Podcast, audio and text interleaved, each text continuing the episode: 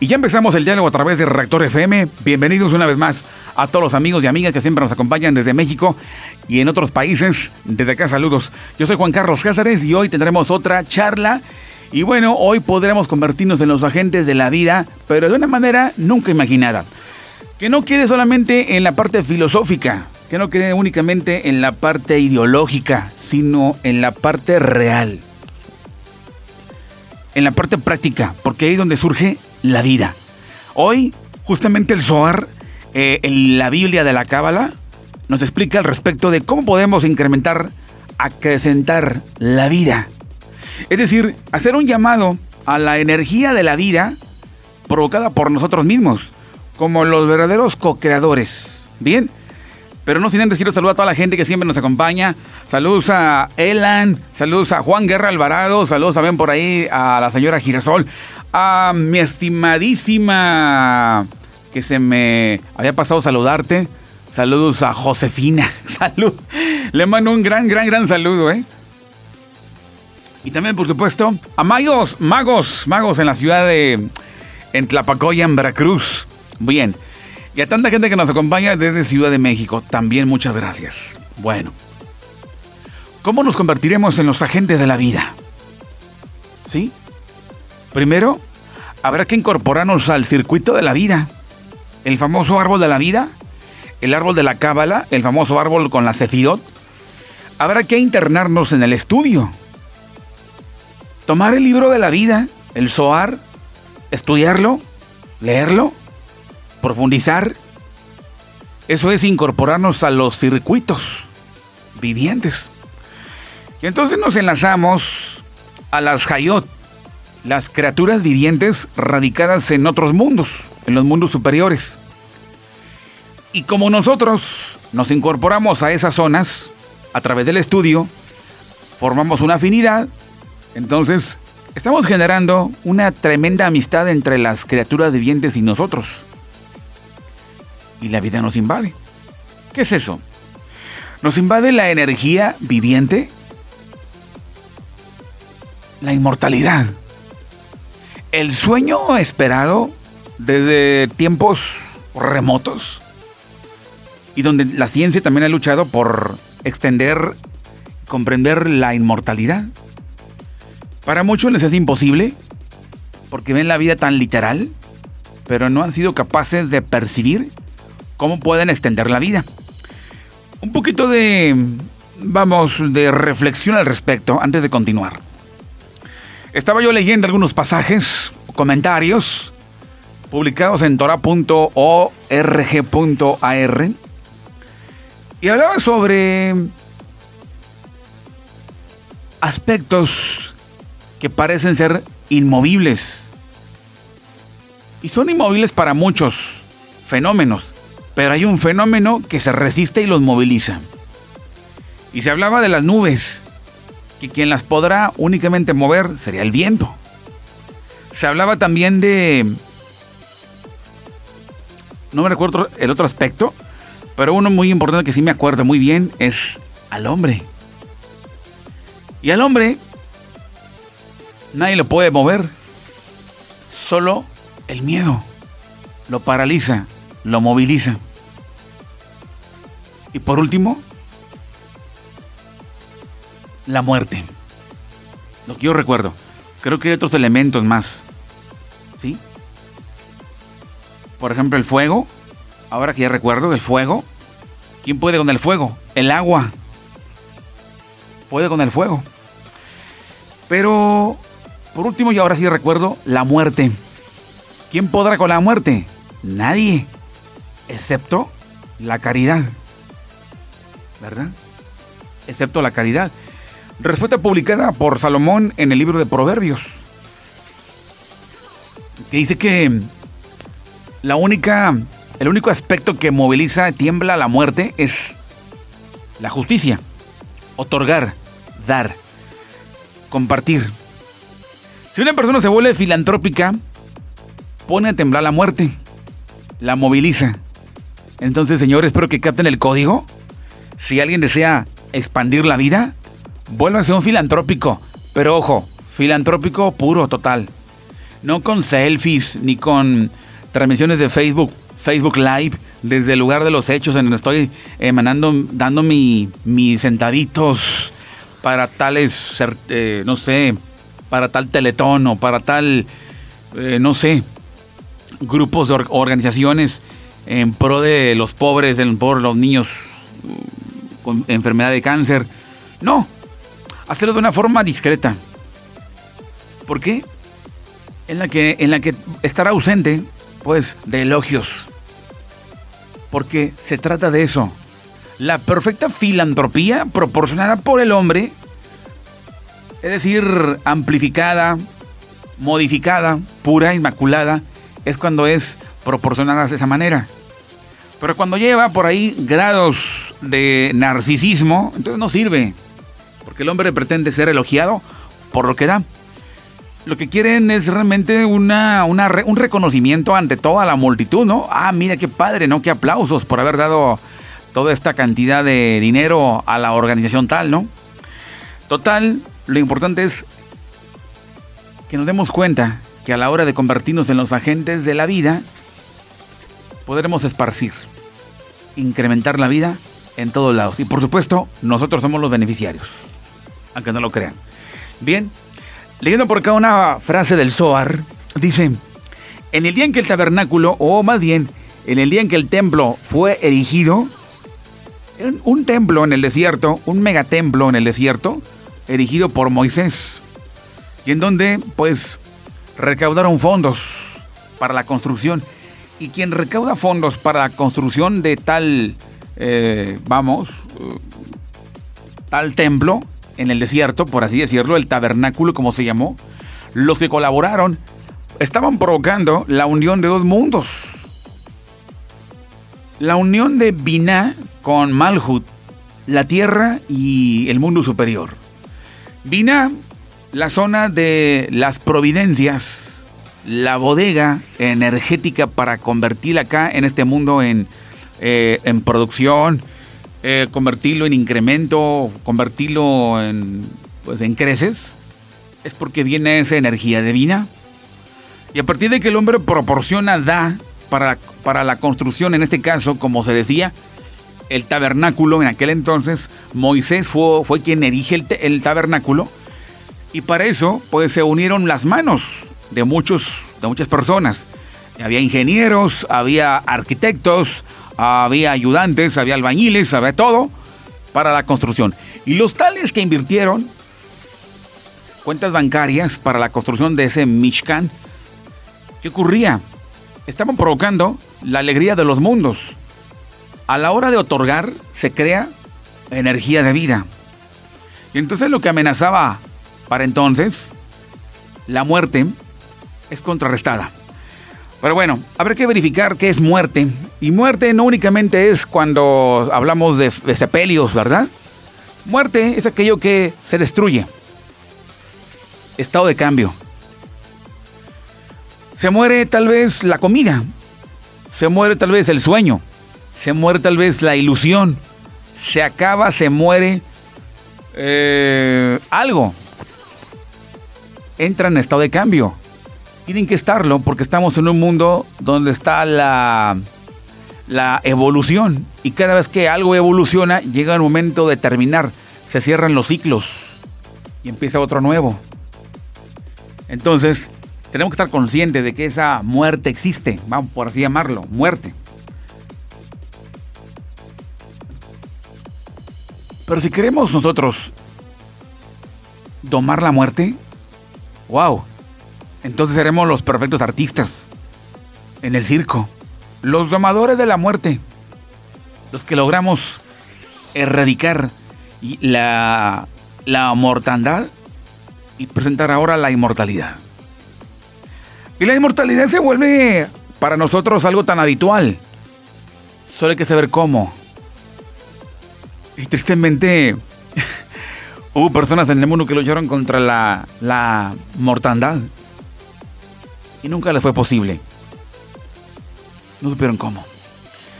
Bien, en este pasaje dice, en el día en que fue erigido el tabernáculo por Moisés, Después luego habla Rabijilla, dice aquí, leyendo el fragmento del Zohar, dice, en el día que fue el tabernáculo erigido, así lo dice. Y Rabijilla citó el versículo que dice, esparce, da a los pobres, su justicia permanece para siempre. Dijo, aquí el término esparce, la palabra esparce, se interpreta a la luz del dicho que dice, hay quien esparce, quien, hay quien esparce, y quien lo hace, acrecenta más. Es decir, acrecienta en riquezas, acrecienta en vida. La palabra acrecienta viene del hebreo nosaf y tiene la secundaria significación de juntar en, señalando así a la región de la muerte. El versículo dice, pues, que tal hombre atrae sobre sí, donde la muerte de otro modo habría sido un, un acrecentimiento de vida, de lo alto. Rabí Judá dijo, en nombre de Rabí Gía, este versículo te dijo que digo, este versículo atestigua que quien da a los pobres está induciendo al árbol de la vida a agregar de sí al árbol de la muerte. Es como decir, quien da a los pobres está provocando que el árbol de la vida le esté compartiendo energía al árbol de la muerte. De modo que la vida y el gozo estén prevaleciendo en, en lo alto. O sea, vina. Y de modo que el hombre, toda vez que necesite, tiene el árbol de la vida junto a él. Y también tiene al árbol de la muerte. ¿Qué quiere decir esto? Por todos lados se encuentran los dos aspectos. El árbol de la vida y el árbol de la muerte. Por todos lados. Pero cuando el hombre quiere vaciar parte de contenidos del árbol de la vida en el árbol de la muerte, lo podrá hacer solo a través de compartir. Cuando se construyen en este plano, estamos ahora haciéndolo eh, práctico, estoy haciendo la, referencia cuando Moisés construye el tabernáculo en el desierto. Y bien, en este mundo, en esta época, en este milenio, como una mm, referencia, como cuando una persona desea construir un comedor para los pobres, un asilo de ancianos, un asilo de, para niños huérfanos. Entonces la persona contribuye para la construcción de tal eh, edificio, está provocando la misma acción. De lo alto está emanando energía, la energía de la inmortalidad. Está vaciando del árbol de la vida, vaciando a, contenidos al árbol de la muerte. Lo está como que abasteciendo. Cuando los dos árboles se unen, gana desde luego el árbol de la vida, porque es de mayor potencia que el, árbol de, de bajo nivel que es el árbol de la muerte.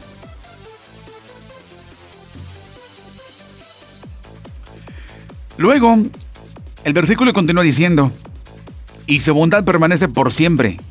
Esto es porque permanece con él, para proveerle con vida y fuerza. Así como él ha despertado la vida, así los dos árboles estarán con él para protegerlo, otorgándole un acrecentamiento de vida. Cuando el tabernáculo en el, desierto fue erigido por mano de los hombres, había, habían días de alegría universal y el aceite sagrado era derramado en lámparas. Esto lo dice el Zohar. El aceite derramado, aceite sagrado derramado en lámparas. ¿Qué es aceite derramado en lámparas? Lo voy a repetir una vez más. Es que cuando el, el templo el tabernáculo, el Mishkan, fue erigido por Moisés en compañía de las manos de los hombres.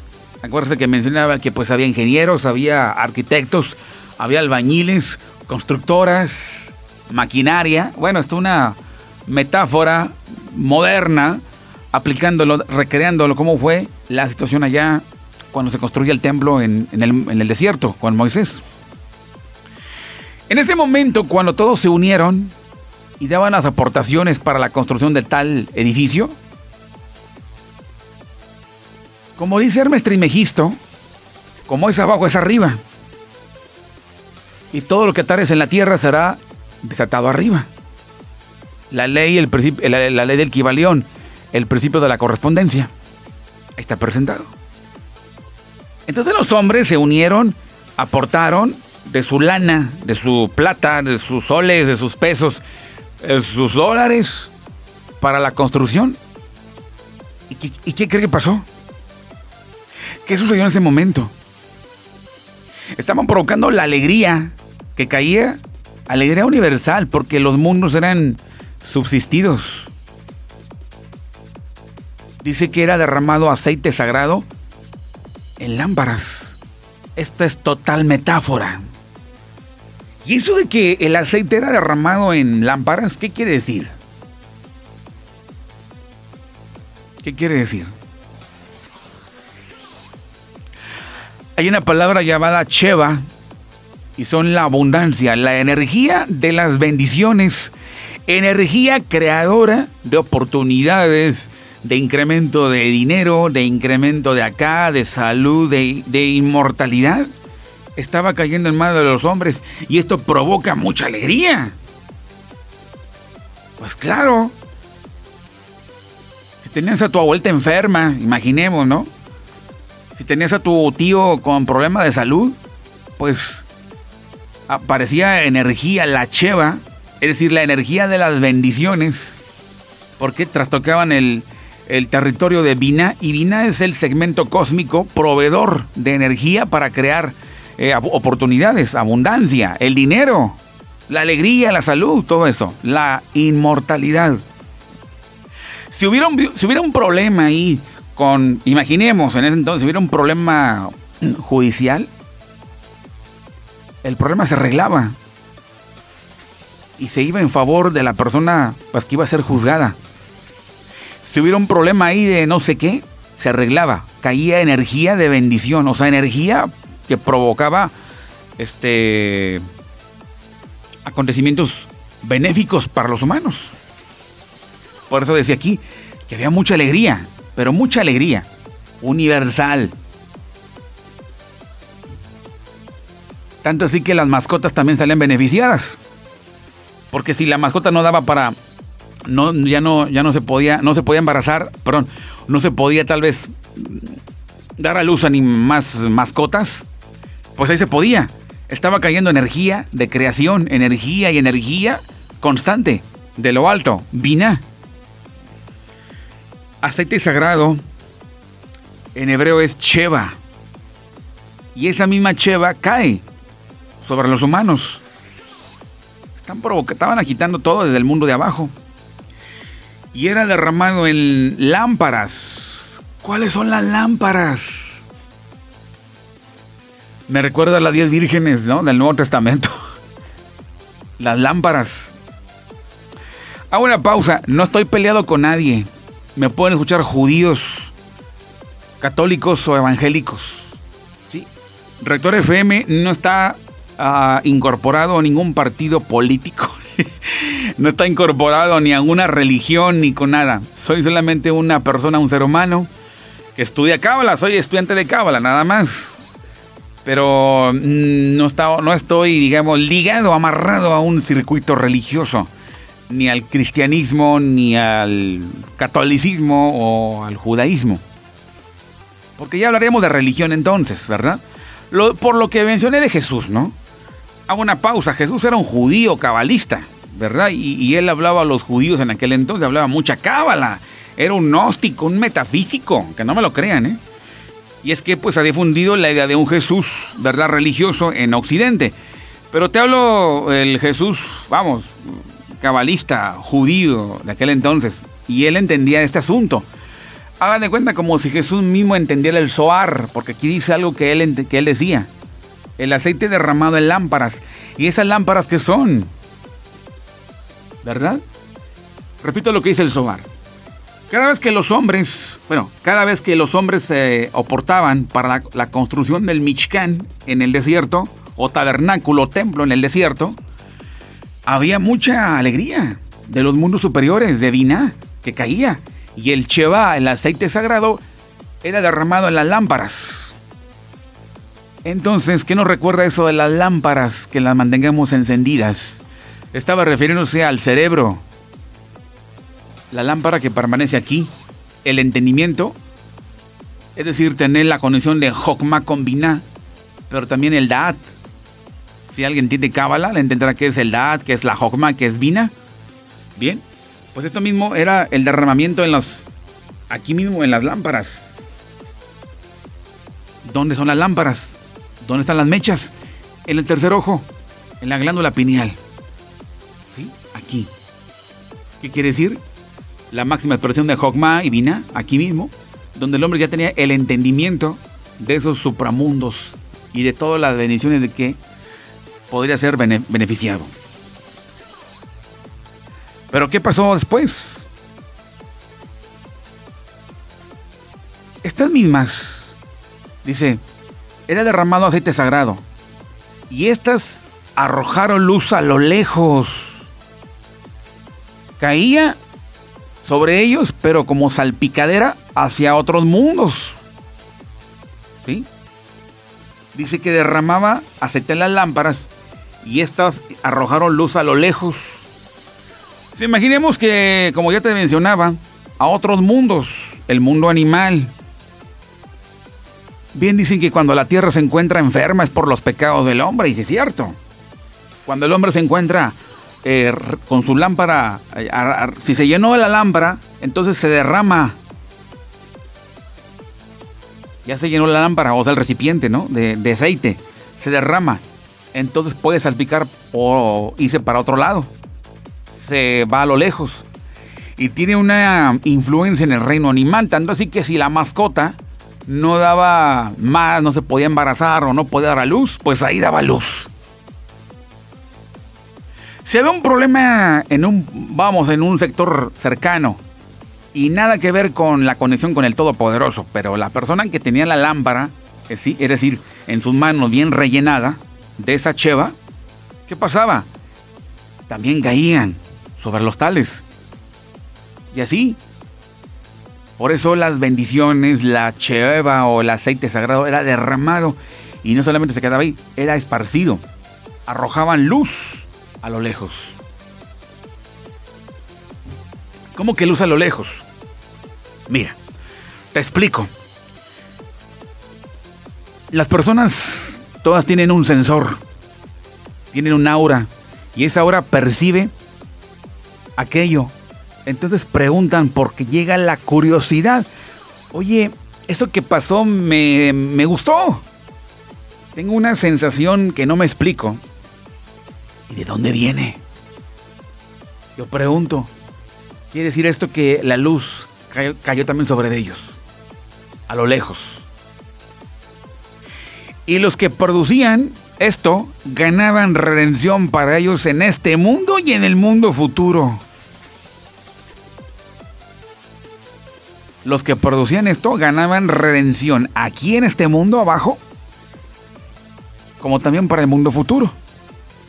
Y así queda destapado, queda eh, descodificado el texto que dice que la justicia libra de la muerte. Hay vida en este mundo, como también para el mundo que viene. De una forma tan impresionante. Como ven, ¿podremos nosotros convertirnos en los agentes de la vida? ¿Los transmisores de la inmortalidad para otras personas, a otros sectores, a otros mundos? el mundo animal, el mundo vegetal, el mundo mineral, claro, se podrá. Definitivamente sin lugar a dudas. Esto ocurre cada vez que el ser humano se convierte en el perfecto filántropo, el perfecto ser que ama a la justicia, ¿sí? Y está defendiendo a los pobres. Dice aquí, esparce, da a los pobres, su justicia permanece para siempre. Los pobres no son únicamente los pobres de, económicamente. Esparce, piensa en los pobres. Podemos hablar de estados de pobreza en salud, pobreza económica, pobreza en intelecto. En todas partes donde existan los huecos, los faltantes, es porque hay una contracción del Todopoderoso. Entonces esa contracción es como la ausencia de Dios, por así llamarlo. La persona lo, percibe que no tiene eso, es un hueco que siente, un vacío, es momento para que el ser humano vaya y rellene del Todopoderoso esa zona, esa parte pobre, Claro que en Latinoamérica se entiende pobreza por cuestiones de lana, pero si hablamos genéricamente no es únicamente billetes, lana, va más allá. Cuando aportas algo a ese hueco, y no tiene que ser únicamente económico, si tú aportas luz, estás trayendo la vida, estás arruinando la mortandad, y entonces el árbol de la muerte es contrarrestado por la influencia del árbol de la vida. Pero todo llega después de un conocimiento, un entendimiento de todo eso. El árbol de la vida, el árbol del conocimiento, del bien y el mal, ambos están juntos. Se encuentran por todos lados en la vida del hombre. Aquel que logra convertir el mundo de la carencia en un mundo de abundancia. Ha ganado, señores, de nada más lo que dice. Ha ganado vida. Gana redención en este mundo y en el mundo por venir. Desde ahora. ¿Qué les parece? Damas y caballeros, estamos en Reactor FM. Que tengan un excelente momento. Ya me despido. Gracias, abrazos regios. Y te espero en la, en la próxima, en el próximo episodio, a través de la vía podcast, por supuesto, a través de Reactor FM, la energía de tu vida. Yo soy Juan Carlos Cázares, en vivo desde México. Bye bye.